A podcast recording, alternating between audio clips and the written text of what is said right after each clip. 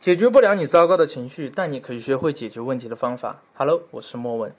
这期我们继续接着上期讲到，分手后想复合又不想卑微，如何让对方主动的挽回你？上期我们讲到了第二点，让他对你有新期待。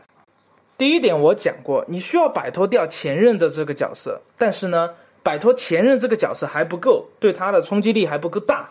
你重点要做的就是再次进入他的世界，渲染在他的生活细节里。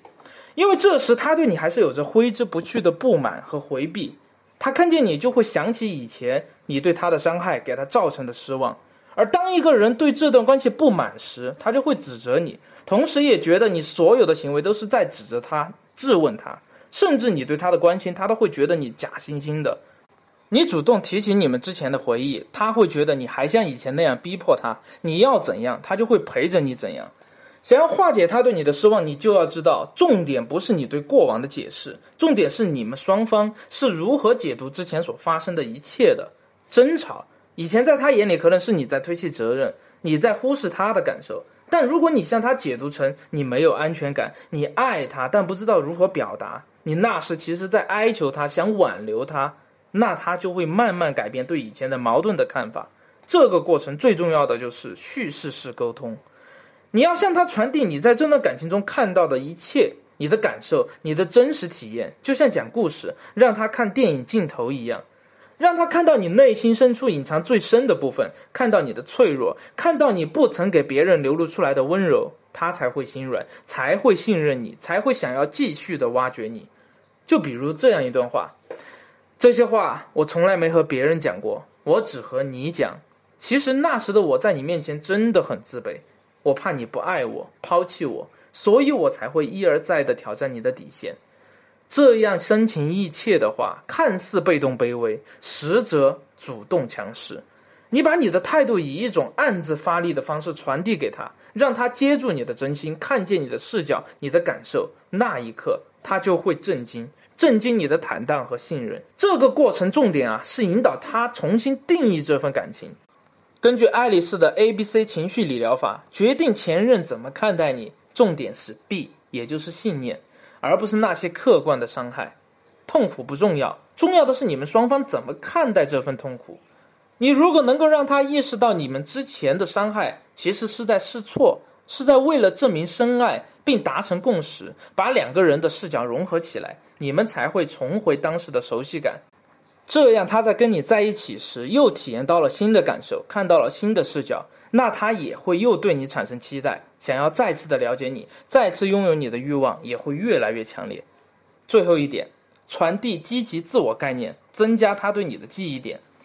根据心理学的曝光效应，我们会经常对出现在我们眼前的人产生好感，印象深刻。所以，不要再做思想的巨人，行动的矮子。你想要前任心甘情愿的找上你，你就要用你的执行力说话，想方设法的出现在他的生活中，想方设法对他的生活进行干扰，让他停下手头的活儿，开始三心二意的想你，为你分拨他的注意力。那肯定有同学会问，怎么做呢？很简单，你可以点赞他的朋友圈，你也要经常发自己的朋友圈，曝光你的生活，接着和他的人际圈进行接壤，让他的朋友注意到你的存在。那样，他们会在他面前经常的提起你。只要你一被提起，他就会若隐若无的想你。除了频繁曝光在他的生活中，让他对你产生记忆点之外，你还要重塑你的自我概念。什么是自我概念呢？自我概念就是我们怎么看待自己的。我们认为自己美，自己帅，自己有吸引力，自己有能力让别人爱上自己。为什么我们要改变自己对自己的看法？因为根据自我概念传递性，我们感受自我的方式，强烈的影响着别人看待我们的方式。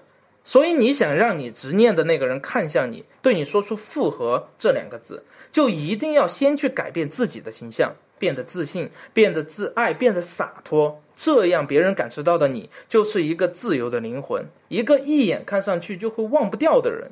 你开始变得自律，开始在朋友圈 PO 出你的瑜伽图、你的旅行 Vlog。你开始健身，开始重新学习，遇到越来越多的人。让你惊喜的是，你过去的爱情观以及对你之前的负面印象，也会随着你崭新变化开始撼动。他会觉得之前对你的印象过于浅薄，一点都不了解你是一个什么样的人。不了解你有着什么样的深层的精神世界，他会开始悔恨，自尊心也开始动摇。为什么你变得越来越好，而他却越来越差？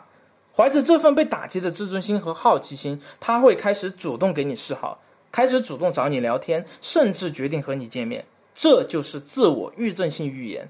当你觉得你有资本让他来找你复合时，那他最后真的就会找你来复合。这是一个自己的信念不断渗透到自己行为，最后又渗透到对方行为的过程。所以最重要的是，复合要让他来提，而你要做的就是拥有让他想要挽回你的资本。到那一刻，你前面铺垫的舒适感已经足够了，他只会越来越依赖你，发现你越来越多的魅力，越来越离不开你。到最后，他也只能向你提议，要不我们复合再试试。OK，这一期到这里就结束了。如果你有任何的情感问题，可以添加我的微信，我的微信号是 qxqg 六八，我是莫问，我们下期见。